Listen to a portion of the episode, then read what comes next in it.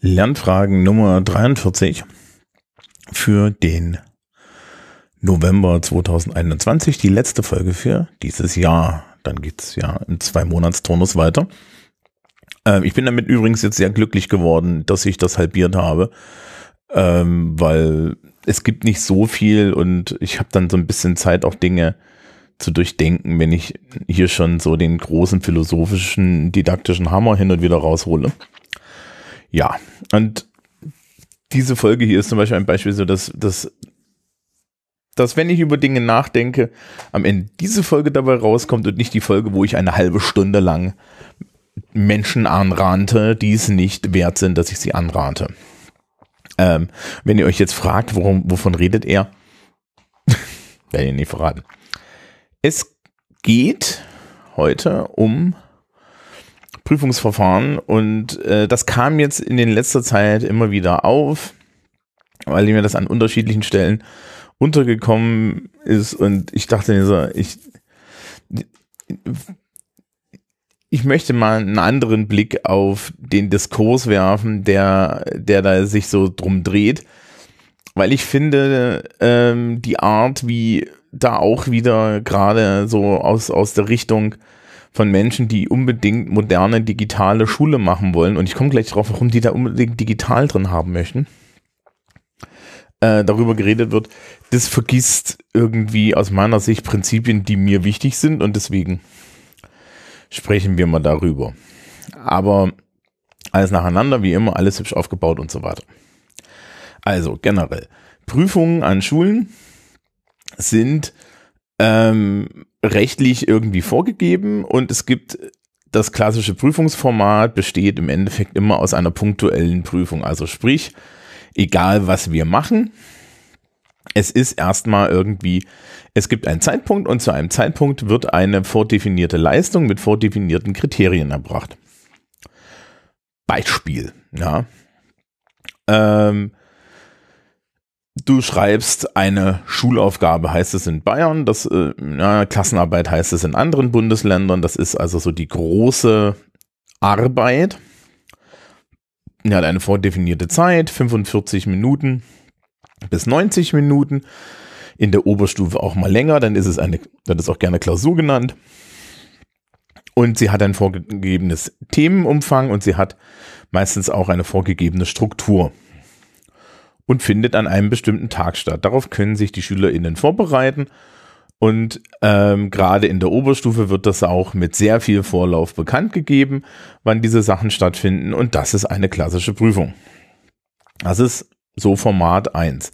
Wir haben da einen Schulsprecher drüber ges schon gesprochen. Ähm, ich verlinke da auch so ein bisschen die einschlägigen Sendungen von dort. Das zweite ist äh, sind kleinere Leistungsnachweise. Ähm, das wohl Prozess oder, oder, oder dauerhafteste ist die sogenannte, der sogenannte Unterrichtsbeitrag, also sprich eine, die mündlichen Noten, wie sie auch immer genannt werden. Eine Note, die aus dem Unterrichtsgeschehen heraus entsteht und die ähm, im Endeffekt von der Lehrkraft einfach auf das Unterrichtsgeschehen, äh, auf das Verhalten der die Schüler in der die des SchülerInnen ähm, im Unterricht gegeben wird. Die hat das Problem natürlich, dass sie sehr wenig Kriterien geleitet ist, dass da sehr viele Störfaktoren drin sind und ähm, ja, dass sie halt irgendwie nicht gut definiert ist. Ähm, der Zweck ist davon klar, wir machen in der Schule natürlich auf irgendeine Art äh, Selektion, ob das Leistungsselektion ist, die Diskussion kann man äh, länglich führen, die führe ich jetzt hier nicht. Ähm, vielleicht kann ich dazu nur sagen, ich finde die, die, diesen Diskurs großflächig albern, weil es ist klar, dass es keine Leistungsmessung ähm, geben kann, die komplett objektiv ist. Schon gar nicht, wenn sie von Menschen durchgeführt wird. Und äh, die, wenn wir diesen Diskurs führen, dann sollten wir uns grundsätzlich um die Frage der Qualität und der Reliabilität und Validität des Testes und äh, der Anerkanntheit der Kriterien kümmern. Und dann reicht es. Ja? So. Aber wir haben im Endeffekt diese punktuellen Prüfungen. Zu was führen die nun? Die führen dazu natürlich, dass Schülerinnen und Schüler äh, in 99 Prozent der Fälle auf sie hinarbeiten und ähm, sie als zu bewältigendes Hindernis ansehen und alles, was im Schuljahr stattfindet, an Unterricht, mehr oder minder offensichtlich darauf ausgerichtet ist und auch das Verhalten der Schülerinnen und Schüler darauf ausgerichtet ist, also SchülerInnen darauf ausgerichtet ist, sorry, äh, dass die ähm, Prüfung bestmöglich zu, bewäl äh, zu bewältigen ist. Ja, also sprich, es ist hier, es gibt hier eine, eine reine Mittel zum Zweck Idee. So. Ähm, das war schon immer so und es gibt größere Mengen von Menschen, insbesondere in der Didaktik, die das total furchtbar finden, dass dem so ist, weil ähm, daraus natürlich auch eine spezifische Lernkultur erwächst. Ähm, und die ist natürlich eine, die auf die Prüfung lernt und nicht den Inhalt lernt. So, und natürlich gibt es diesen hochhehren Wunsch, äh, Schule so zu gestalten, dass da tatsächlich Bildung gemacht wird. Also ja, dass da Prozesse gelernt werden, dass da Kompetenzen erreicht werden und so weiter. Dabei stört natürlich, und es stört ähm, dann auch, glaube ich, ästhetisch weil, ähm, im Gesamtbild, dass diese Prüfungen äh, das Wichtige sind. Und wenn man sich das so vorstellt, du hast ein, ein, ein Schulleben, das besteht aus 12 bis 13 Jahren bis zum Abitur. Und du kannst auch in Gruppen arbeiten und machst alles Mögliche da drin die ganze Zeit. Ja, aber am Ende ist das, was für dein Wohl und Weh in dieser Gesellschaft primär entscheidet, ähm, mehrere schriftliche und mündliche Klausuren. Das heißt, alles andere ist eigentlich scheißegal. Ja, also man muss halt genug Noten ranbringen, aber die, die, die sind dann auch wieder äh, primär mündliche und schriftliche Klausuren. Und jetzt ist halt die Kritik, ja, solange das so ist, ähm, lernen die Kinder nicht äh, äh, natürlich nur darauf. Und dann würde ich erstmal sagen, das ist, das ist so als Beobachtung richtig und es ist komplett menschlich, ähm, denn wir sind zielorientierte Wesen und versuchen natürlich Probleme wie diese, wie so dieses Prüfungsproblem zu lösen. Es gibt da auch interessante Sachen, zum Beispiel kann man diese Probleme sozial lösen. Also sprich, man bekommt bessere Noten indem man Lehrkräfte irgendwie so ein bisschen anschleimt. Ja, also das habe ich selber schon gesehen. Ähm, ja, äh, dass ich so, so, dass, dass also zum Beispiel ähm, Schülerinnen meistens äh, exorbitant nett und interessiert an mir sind oder, oder äh, freundlich sind. Ähm, und man merkt so, das ist gespielt in der Hoffnung, dass äh, das einen guten Eindruck macht und dieser gute Eindruck dann zu besseren Noten führt. Also es passiert nicht so oft, aber es passiert. Und es ist natürlich eine valide Strategie.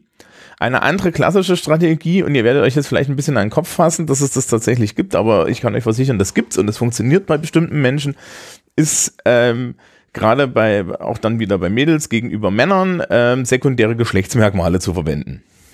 Ja, einen guten Ausschnitt zu haben und so.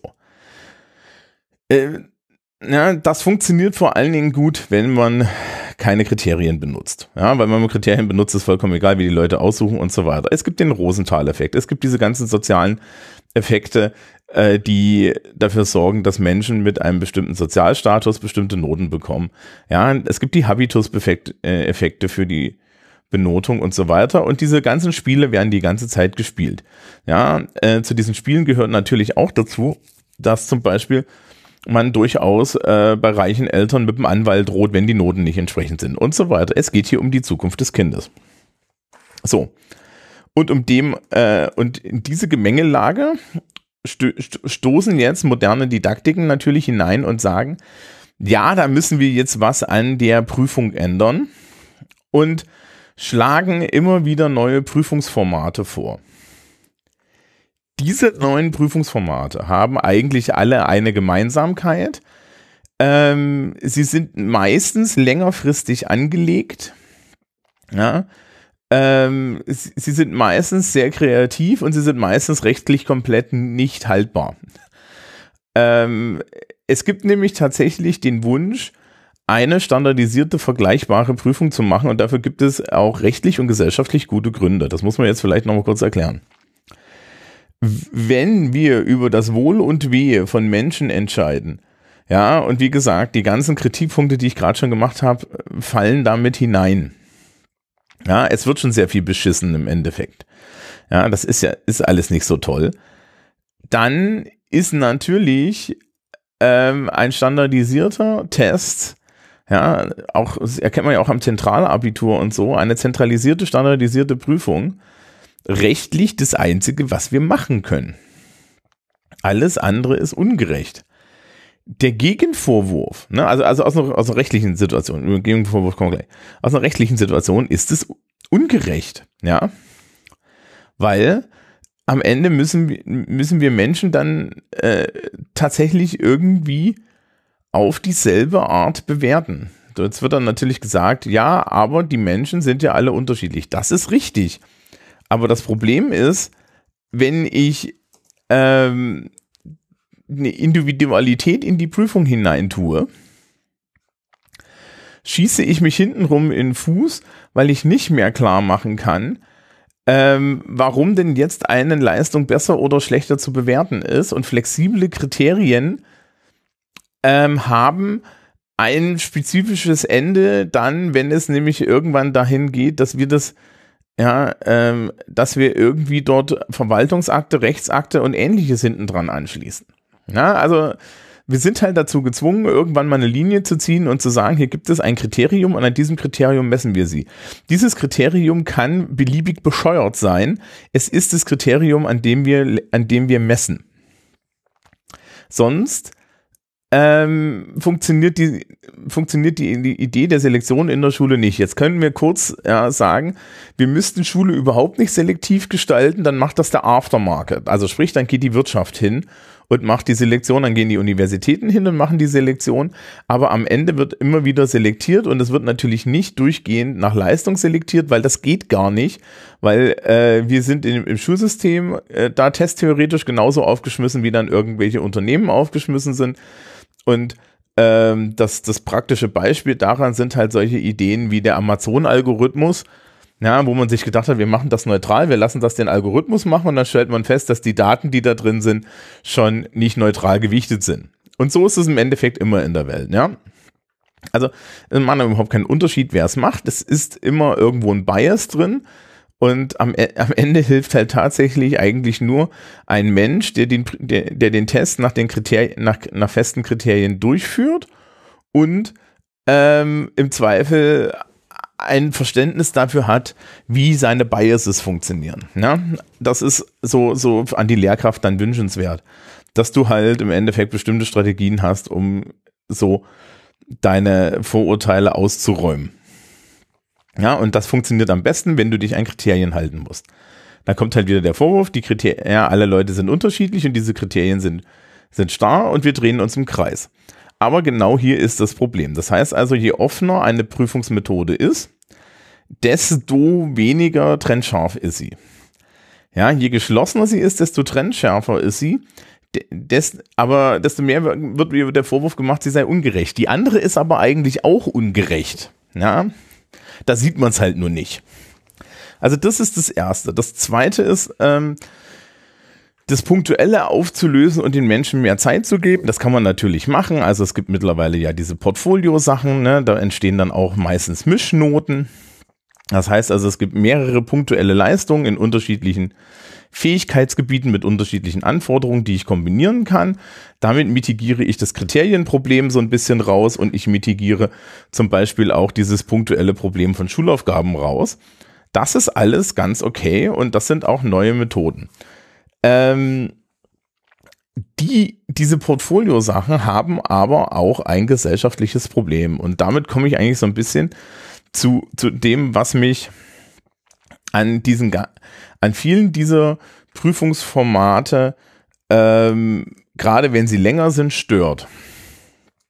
Eine Diskussion, die zumindest bei mir in der Schule hin und wieder mal stattfindet, ist, die Bela das Belastungslevel von Schülerinnen und Schülern.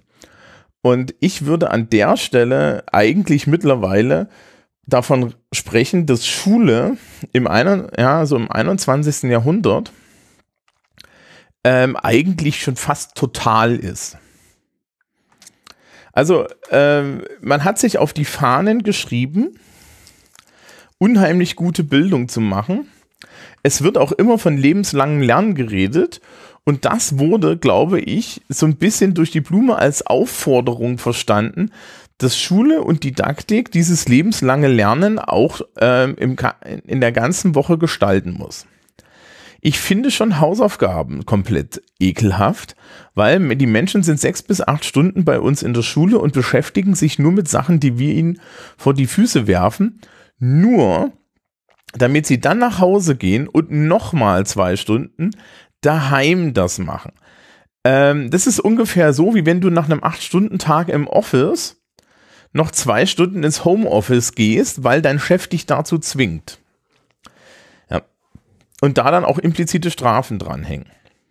Ja, gegen freiwilliges Arbeiten hat der Chef auch nichts, aber es würden erstaunlich wenig Menschen machen. Und der Diskurs, den wir heutzutage in der Arbeitswelt führen, ist ja einer, dass man ganz strikt im Endeffekt tatsächlich aus dem Beruf rausgeht. Ne? Also das, legendär ist diese Geschichte von VW, ähm, die Leuten einfach mit Gewalt ja, und von oben die E-Mail-Accounts schließen und zwar um fünf. Ja, also da wird halt einfach am Ende des Arbeitstages werden denen allen die E-Mail-Accounts, ne, die fangen um neun an und um 17 Uhr Schluss.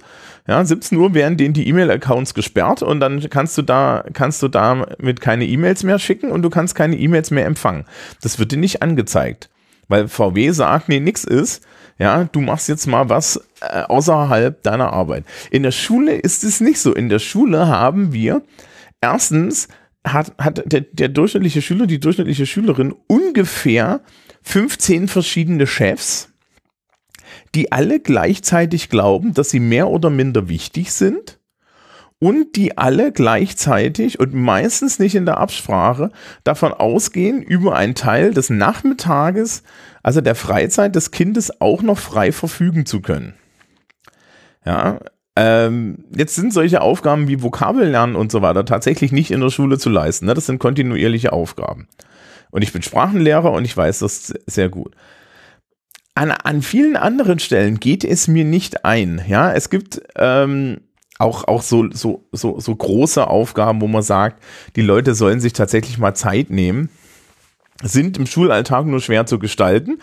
Hier bitte äh, kann man sich dann wieder meine Kritik an Schulstunden an, an, anhören. Ja, also wenn wir, äh, wenn ein Argument ist, dass Leute Hausaufsätze schreiben, weil sie ja an der Schule nicht drei Stunden Zeit haben, die Hausaufsätze zu schreiben, kannst du ja mal dir die Gegenfrage stellen, warum das eigentlich so ist und warum das eigentlich bescheuert ist, ja.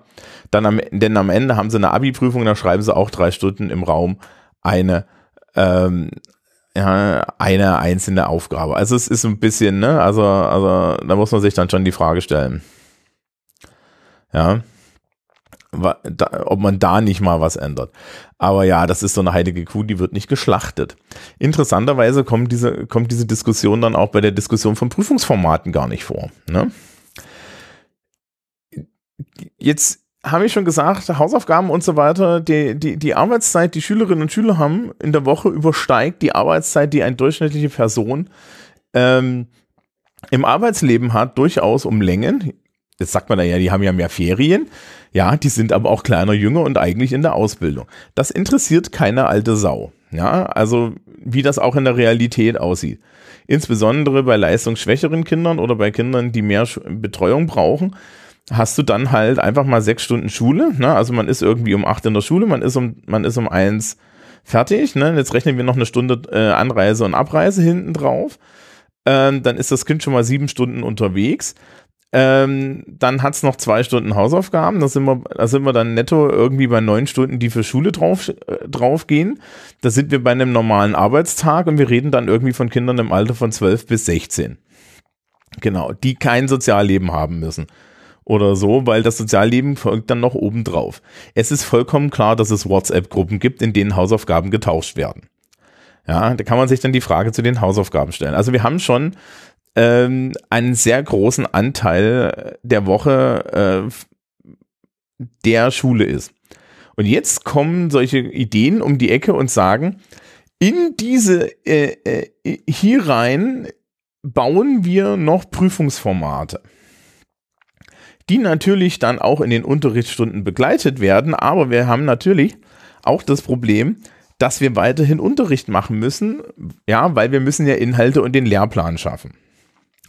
Das bedeutet, dass ich ähm, jetzt aus einem Lehrformat, zum Beispiel einer Gruppenarbeit und so weiter, eine benotete Gruppenarbeit machen und diese benotete Gruppenarbeit wiederum ähm, läuft dann über mehrere Wochen und so weiter und bekommt natürlich einen relativ großen Rahmen. Ja, jetzt äh, habe ich ja mit Sozialkunde auch so ein, so ein Nebenfach und damit ähm, wird es auf einmal wichtig. Was die Leute natürlich machen, ist Zeitmanagement, kann man sehr gut Zeitmanagement lernen. Aber ich habe auch erwachsene Schülerinnen und Schüler. Ja, in dem Moment, wo da Eltern mitspielen und in dem Moment, wo die Kinder jünger werden, wird es interessant. Das heißt, hier wird Schule noch totaler und wir führen eine zweite Problematik ein, nämlich die Problematik des Notendrucks. Während Hausaufgaben, ja, mehr oder minder ähm, ohne Schaden auch mal einfach vergessen werden können, ähm, ist es für, für Aufgaben, die auf irgendeine Art benotet werden, nicht der Fall. Hier, ja, hier gibt es ja existenziellen Notendruck und dann auch einen sozialen Druck, der durch Familie, Peer Group, aber äh, hauptsächlich durch Familie aufgebaut wird.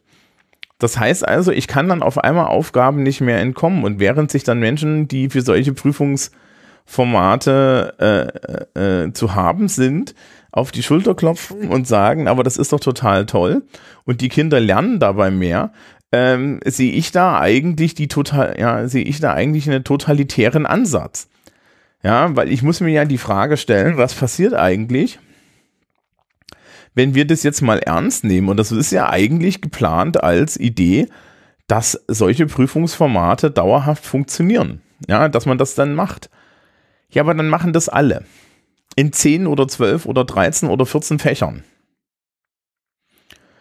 Und das bedeutet im Endeffekt die totale Schule. Ja, also dann ähm, sitzt, wirst, bist du als Schülerin, als Schüler gezwungen, jeden Abend daheim zu sitzen und noch irgendwas extracurriculär zu machen, weil du ja auch im Unterricht keine Zeit hast, weil die Lehrkraft hat ja auch keine Zeit, weil die, für die Lehrkraft ist das ja nur eine Prüfung. Ja, und Prüfungen sind für Lehrkräfte funktional getrennt von Inhalt. Also sprich, es geht davon dann, äh, es geht ja darum, ich muss dann erstmal irgendwie Stoff behandeln, äh, eine Begrifflichkeit, wo ich es kotzen kriege, aber ja, also ich muss Inhalte behandeln, die habe ich dann behandelt und nach dem Behandeln prüfe ich sie ab. Jetzt kann ich das natürlich in so projektorientierten Portfolio-Dingen zusammenschmeißen. Ja, ähm, und kann den Leuten Zeit geben, aber diese Zeit ist dann halt auch Stundenzahl plus X. Weil nämlich gerade die schwächeren Schülerinnen und Schüler werden das Problem haben, dass sie das nicht in der Schule äh, bewältigen können. In Gruppenarbeit, wenn ich das jetzt als Gruppenarbeit mache, ja, ähm, läuft das, läuft das dann auf einer Größe, auf eine Größe hinaus, ähm, und natürlich in eine soziale Komplexität hinein. Was machst du denn, wenn du jetzt, ne, wie an der Uni gibt's ja den Klassiker, ja, Gruppenarbeiten sind scheiße, weil ich habe immer diesen einen Vollpfosten und den einen, ja, und den einen Faulen, der ist immer in meiner Gruppe. Das gilt aber für jede Gruppe. Ja, also ähm, was machst du dann? Ja, äh, außer dass natürlich die Bewertung dieser ganzen Sachen für Lehrkräfte unheimlich schwierig ist und das Verhältnis des Aufwandes zu ähm, dem jetzt Nettogewinn für die Schülerinnen und Schüler gar nicht so groß ist, weil die, die, investieren unheimlich viel Arbeit, unheimlich viel Energie und dann kriegen sie eine Eins. Jetzt kann man die positiven Sachen kurz hervorheben. Ne? Die Schülerinnen und Schüler haben Autonomie, sie haben äh, die Möglichkeit, äh, die, ihre Arbeitszeit frei zu gestalten. Ähm, sie haben die Möglichkeit, hier auch ähm, ja, äh, selber Einfluss auf ihre Note zu nehmen und so weiter. Äh, sie haben die Möglichkeit, in Kommunikation mit der Lehrkraft zu treten, in, Rückfragen zu machen und so weiter. Das ist die positive Seite. Die andere Seite ist, der Druck ist umso größer. Ja, und ähm, wenn man, wenn man dann noch diesen sozialen Druck, dass Noten etwas über dich als Person aussagen, hinzunimmt, macht das halt ernsthaft schon eine wunderbare Basis für Burnout. Und das habe ich alles schon erlebt. Ich gebe zum Beispiel in Sozialkunde regelmäßig mit zwei, drei Wochen Vorlauf ein 500 Wörter äh, Besinnungsaufsatz zu einem Thema aus. Der ist benotet, der hat eine feste Deadline und so weiter. Die Menge an Nervenzusammenbruch, die man dort erlebt, ja, für eine relativ undefinierte Aufgabe, wo es no, wo, wo ich als Lehrkraft wohlwollend Noten vergeben kann, ist erstaunlich. Sie ist erstaunlich. Ja, ähm, natürlich könnte man jetzt sagen, ja, das liegt ja nur daran, dass die Kinder allesamt, ja, und dass die jungen Leute, die ich da unterrichte, allesamt furchtbar sozialisiert sind durch eine furchtbare Prüfungskultur. Aber ich glaube, das geht nicht weg, denn die Note ist das, was am Ende entscheidet. Ja, und es ist auch vollkommen egal, äh, wie viel Mühe du dir gemacht hast, ja, wenn die Note schlecht ist. Also äh, eine der Sachen, die mir mal passiert ist, ich habe eine Seminararbeit, die, die wirklich, die war wirklich katastrophal, ja. Also diese, diese Seminararbeit war wirklich von vorne bis hinten katastrophal. Und dann stand danach jemand, äh, äh, die Person, die die geschrieben hat, enttäuscht vor mir, meinte, aber ich habe mir doch so viel Arbeit gemacht. Bei den meisten dieser Formate wird ja die Arbeit schlicht und ergreifend nicht belohnt. Wir belohnen so und so die Arbeit, die unsere Schülerinnen und Schüler machen, nicht. Ja, also ich müsste theoretisch hingehen und müsste sagen, ja, und das mache ich bei meinen Portfolioaufgaben, habe ich das früher auch gemacht, dass ich äh, die dreifach werte. Das müsste man eigentlich machen, dann ist das der, der Menge an, äh, angemessen. Da scheitert man aber so ein bisschen an rechtlichen Sachen und man scheitert halt auch im Zweifel irgendwie ähm, an, an der Vorstellungskraft. Ja? Äh, man kann sagen, ich kann mir Noten aussuchen und so weiter. Ja, also ich kann zum Beispiel sagen, äh, ich mache vier Portfolioschritte und drei davon werden gewertet und ihr könnt euch die besten drei aussuchen, dann habe ich einen Freischuss. Solche Dinge kann man tatsächlich tun. Ähm, ist aber nur in mündlichen Noten möglich, wenn keiner hinguckt, weil legal ist es, naja, 50-50, ja, je nachdem, wen man so fragt. Ähm, und dann ist aber das Problem, das ist halt immer noch sehr viel Arbeit. Jetzt habe ich Klassen, wo ich acht Stunden Englisch die Woche habe und ansonsten gibt es noch acht Stunden Deutsch und acht Stunden Mathe und noch zwei weitere Fächer. Da kann ich sowas machen.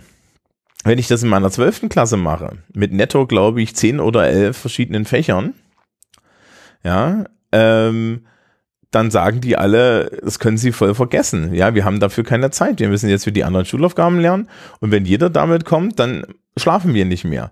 Und das ist halt totale Schule. Und ich glaube, dieser Teil wird bei diesen Prüfungsformen gerne, ähm, wird bei diesen Prüfungsformen gerne äh, vergessen. Was auch vergessen wird, ist, wenn ich alternative Prüfungsformen anbiete, ähm, geben eigentlich Schülerinnen und Schüler eine gewisse Menge der Kontrolle ab. Und ich finde schon, dass Schülerinnen und Schüler ein Recht haben, ja, sich Schule von vornherein entziehen zu können und auch für sich die Entscheidung treffen zu können, dass ihnen eine Prüfung am Arsch vorbeigeht.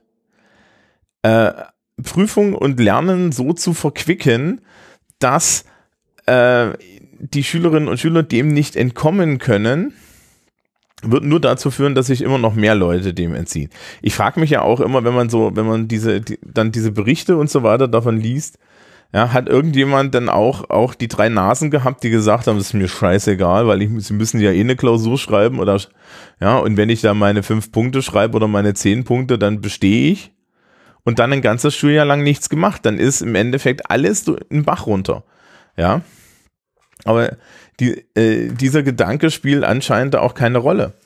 Was auch sehr spannend ist, ist, dass da ein Freiheitsbegriff drin steht, der sehr neoliberal ist, nämlich da wird, wird überall, da wird davon ausgegangen, dass, dass Kinder und Jugendliche gerne leisten.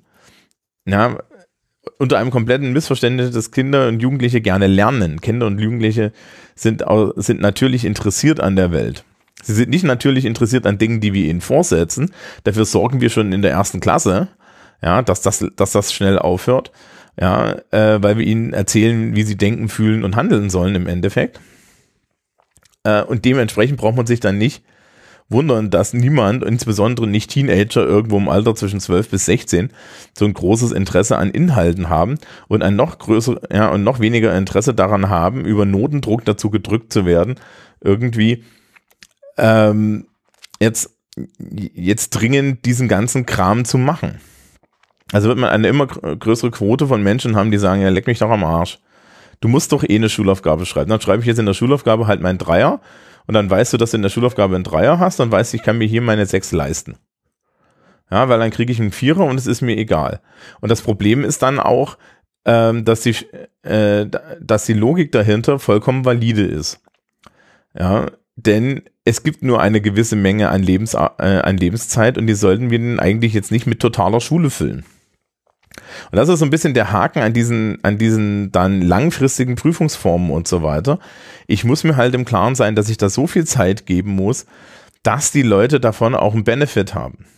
Und der Benefit ist dann halt wirklich zu sagen, das läuft länger, das läuft low-key.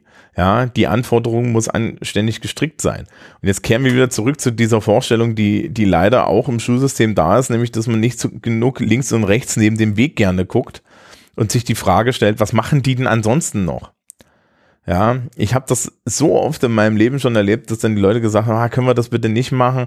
Wir schreiben nächste Woche das und das und dann guckst du in dein Klassenbuch und dann guckst du irgendwie in deine Listen und stellst fest, ja, okay, die haben halt jetzt drei Wochen lang drei Schulaufgaben oder zwei Schulaufgaben die Woche oder drei Kurzarbeiten die Woche. Und dann gibst du keine Hausaufgaben auf. Dann gibt, ja, wer da Hausaufgaben aufge, aufgibt, nimmt sich erstens zu wichtig und ist zweitens ein Sadist. Ja, und dann gehst du schon gar nicht hin und sagst, ja, nee, wir machen jetzt hier diese Portfolioarbeit. Oder ja, äh, wir machen jetzt ein, ein, ein vierteljährlich laufendes Projekt, bei dem ich euch die ganze Zeit im Nacken sitze und implizit eure Beteiligung auch irgendwie in die Note mit eingeht oder ähnlichem. Ja, ähm, weil es ist, es ist jetzt so der Lehrerseele erstmal grundsätzlich nicht gegeben, Freiheitlichkeit bei der Gestaltung dieser, dieser Aufgaben zuzulassen. Wir möchten es dann doch eigentlich alles gerne geregelt. Ne? Wir möchten eine Aufgabe aufgeben, wir möchten die kontrollieren, wir möchten irgendwie äh, da ein Ergebnis sichern und sehen, unter anderem, weil wir selber so sozialisiert wurden und weil uns natürlich auch ein Referendariat und ein Schulsystem im Nacken steckt, ja, das uns beigebracht hat, dass nur guter Unterricht unsere Verantwortung ist. Das darf nicht einfach freigehen. Und bei Prüfungen schon gar nicht. Weil bei Prüfungen kommt irgendwann mal das Verwaltungsgericht und stellt Fragen, wenn da jemand klagt. Und dann möchtest du eine Antwort haben und nicht die Antwort, boah, na, keine Ahnung. Nun ja. Ja. Und wenn man es dann rumdreht, ne, ist dann so ein punktueller Leistungsnachweis eigentlich auch eine faire Geschichte. Wir sagen hier, dort, das ist dein Ding. Wir bereiten dich darauf vor. Da kriegen jetzt natürlich alle einen Rappel, ja, Teaching for Test, Teaching for Test. Ja, wenn du für den richtigen Test teach, dann, dann lernen die Leute ja immer noch was, ja. Aber ganz ehrlich, ich bin in der, ja, ich unterrichte 12. Klasse an einer beruflichen Oberschule. Die Menschen sind bei mir nicht da, damit sie von mir Englisch lernen, die sind bei mir da, um Sozialstatus in Form eines Zettels mitzunehmen. Pierre Bourdieu nennt das institutionalisiertes kulturelles Kapital und dass sie da eine ökonomische Einstellung ähm, zu haben, wie sie dieses ökonomische, kulturelle Kapital möglichst preiswert für sich in ihrem Zeitmanagement erreichen, das halte ich für einen grundsätzlichen richtige Herangehensweise an die Art, wie man dann durch die Welt geht. Weil das machen erwachsene Menschen überall. Und ich weiß nicht, warum Kinder das nicht dürfen sollen, auch wenn das bedeutet, dass sie weniger in Anführungsstrichen lernen. Sie lernen so und so viel zu wenig, weil wir nämlich 45 Minuten Stunden haben, von denen wir netto nur 40 Minuten, wenn es hochkommt, unterrichten. Ja, also 40 Minuten ist Luxus. Ja, weil wir alle, alle drei Tage irgendwelchen Quatsch machen, weil wir Didaktiken haben, äh, die Zeug in die Unkenntlichkeit reduzieren und dann das Problem haben, dass äh, am Ende die Essenz nicht gelernt wird. Hallo Englischdidaktik. Ähm, ja, also, weil wir auch die großen Geschichten nicht erzählen können. Ich mache ja in das, ja, ich mache ja in Politik und Gesellschaft jetzt schon länger Flipped Classroom. Und meine Grundansage ist für Flip Classroom ist nicht, ha, das ist ja total toll oder so, sondern meine Grundanlage, Ansage für Flip Classroom ist erstens, ihr habt ja ein Repository mit allen Inhalten. Damit sind diese Inhalte äh, von der Zeitstruktur des Unterrichts gelöst. Zweitens, ähm, haben, haben wir den Vorteil, dass wenn ihr eure Aufgaben vorher macht, also wenn ihr euch zumindest die Inhalte mal angesehen habt, ja, dass wir dann uns äh, eine gewisse Menge an Stress sparen und dafür über diese Inhalte sprechen können. Und das ist ähm, weitaus besser. Ja, also das ist wirklich weitaus besser für euch, weil ähm, dann, dann hat das eine spezielle Qualität. Und dann habt ihr vor allen Dingen auch die Möglichkeit, mal über die wichtigen Dinge zu reden. Und erstaunlicherweise, ich, ich markiere Dinge, die, die notenbehaftet sind, spezifisch das ganze Schuljahr lang, um den Menschen die Angst zu nehmen, dass andere Dinge bewertet werden. Wenn man dann sich dann ansieht, wie über moderne Prüfungen geredet wird, dann ist alles tatsächlich irgendwie, dann kann alles irgendwann eine Prüfung sein. Und das ist ja auch diese Bedrohung der mündlichen Noten. Und ich wäre da wirklich dann sehr dagegen, weil wir sind dann tatsächlich bei totaler Schule. Wir sind dann dabei, dass alles immer irgendwie bewertet ist dass ich die ganze Zeit unter einem latenten Druck stehe zu performen und damit natürlich die Freiheitsgrade unheimlich gering sind. Man könnte dann natürlich sagen, ja, aber du kannst doch offene Aufgabenformen machen, die bewertet werden. Ja, aber das Problem ist, wenn ich offene Aufgabenformen habe, ja, trete ich mir ganz viele soziale Probleme ein äh, in der Vergleichbarkeit, weil auch die Schülerinnen und Schüler achten darauf, kann man das denn vergleichen und wie wird, wie werden Dinge verglichen? Und Kriterien existieren nicht nur, damit wir Dinge gut abrechnen können, sondern weil wir dann auch in, im, im sozialen Umfeld ja, äh, einen gewissen sozialen Frieden schaffen. Man darf sich mal vorstellen, wie das ist, ja, wenn ich eine insbesondere im Übrigen leistungswillige Klasse habe, ja, wo Menschen auch äh, ihren Wert aus guten Noten ziehen und ich nicht kläre, welche Kriterien eine Leistung hat. Die werden, die springen dir an den Hals. Ja, und zwar von allen Seiten. Und ähm, du, man gefährdet die soziale Kohäsion der Klasse auf Dauer, wenn man dann Noten gibt, ohne eine anständige Begründung zu haben. Und diese anständige Begründung wird bei offenen Aufgaben immer schwerer. Ja, das ist schon bei Ästhetik so ein Problem. Ja, wenn du dann sagst, okay, jeder darf zu einem Thema irgendwie ein Poster basteln und die Themen sind unter diesem, unter diesem Rahmenthema und ansonsten frei. Um Gottes Willen, ja, habe Kriterien, die du dann auch vorstellen kannst. Weil ansonsten wirst du die ganze Zeit gefragt, ja, warum habe ich denn nur eine 3? Warum ist das keine 1? Und du hast keine Antwort. Ja, oder solche Fragen wie, warum hatten der da drüben eine 2 und ich nur eine 3 und du hast keine Antwort. Und du möchtest eine Antwort haben. Weil ansonsten kannst du dir nämlich deine, äh, deine Autorität, also deine Kompetenz als Lehrkraft an die Backe schmieren und die soziale Kohäsion der Klasse. Und das ist ein Problem, auf das wird auch nicht aufgepasst. Ja, insbesondere wenn ich dann auch noch, wie gesagt, totale Schule fabriziere, wo die Schülerinnen und Schüler ähm, längere Zeit eigenständig ja, in ihrer Freizeit an Projekten arbeiten. Eigentlich müssten alle Dinge, die in der Freizeit gemacht werden, doppelt gewertet werden, weil sie, ja, weil sie zusätzliche Zeit verbrauchen. Nur so. Okay, das war jetzt eine lose, pff, ja, assoziierende Diskussion darüber, wieso, äh, wie, wieso diese, diese Prüfungsverfahren jedenfalls, wie, wie ich die gerne diskutiere und diskutiert hätte und wie ich da auch selber drüber nachdenke. Das heißt also, für mich gilt zum Beispiel, ich habe es ja auch schon gesagt, ich definiere normalerweise sehr klar vor, wann Sachen stattfinden. Ich gebe klare Zeitrahmen an, ich gebe auch ein klares Kriterium an ähm, ja, bei dem, bei dem 500 Wörter Hausaufsatz sage ich zum Beispiel immer, ich möchte einfach eine Meinung argumentiert haben. Ja, und die Qualität des Arguments entscheidet, wie gut es ist. Und natürlich ist dann, gibt es dann eine Benchmark, ja. Und die Benchmark ist nicht, dass das Argument mich überzeugt, weil mich mit, meinen, mit, mit, mit meiner Fähigkeit als Politiklehrer kannst du nicht überzeugen. Ja, und ich habe schon alle Argumente gesehen. Ähnlich ist das bei unseren Seminararbeiten.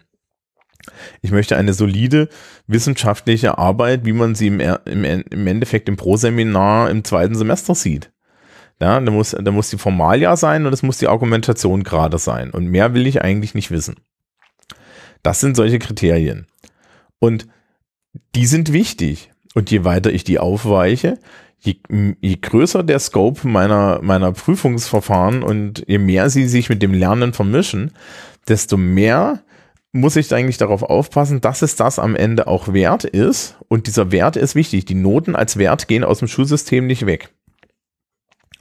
Und ich sollte mir Gedanken darum machen, wie sehr eigentlich meine Vorstellung davon, wie wichtig mein Fach ist und wie, äh, äh, und wie, wie neu diese Prüfungsformate sind, eigentlich dazu führen, ähm, dass ich mich an totaler Schule als Lehrkraft mitschuldig mache. Also an Schule, wo die Leute dann keine Zeit mehr haben. Und es ist tatsächlich eine Diskussion, die haben wir im Lehrerzimmer auch schon, schon geführt, wo halt Leute zu, ja, total valide zu mir gesagt haben, okay, du machst jetzt hier Flipped Classroom. Das Problem ist, das können wir nicht alle machen, weil wenn wir es alle machen, dann sind die durch. Und dann habe ich gesagt, du hast vollkommen recht. Ja, und das ist ein Gedanke, der bleibt ja bei den Leuten nicht übrig. Ja, sondern es wird immer davon ausgegangen, dass die die Freizeit, ähm, dass wir frei über die Freizeit unserer Schülerinnen und Schüler da verfügen können. Und wenn wir sich jetzt überlegen, dass das dann auch noch für Prüfungsformate gilt, wird es halt noch spannender. Nun ja, das war's für dieses Jahr. Ich wünsche euch allen dann schon mal einen schönen Jahreswechsel und Weihnachten und so weiter. Und wir hören uns dann im Januar und ich weiß noch nicht mit was, weil das ist noch ewig hin vom Zeitpunkt der Aufnahme aus. Tschüss, tschüss.